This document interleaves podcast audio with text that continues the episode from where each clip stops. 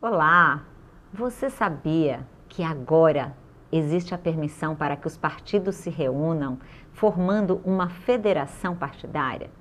Só que uma coisa que talvez você não saiba é que a federação não presta contas para a Justiça Eleitoral daqueles gastos que tenham sido realizados. São os partidos que compõem essa federação em todas as suas esferas, estaduais, municipais e nacionais que vão fazer com que a prestação de contas da federação seja prestada.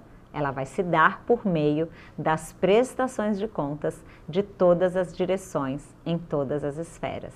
Vamos juntos rumo a contas aprovadas.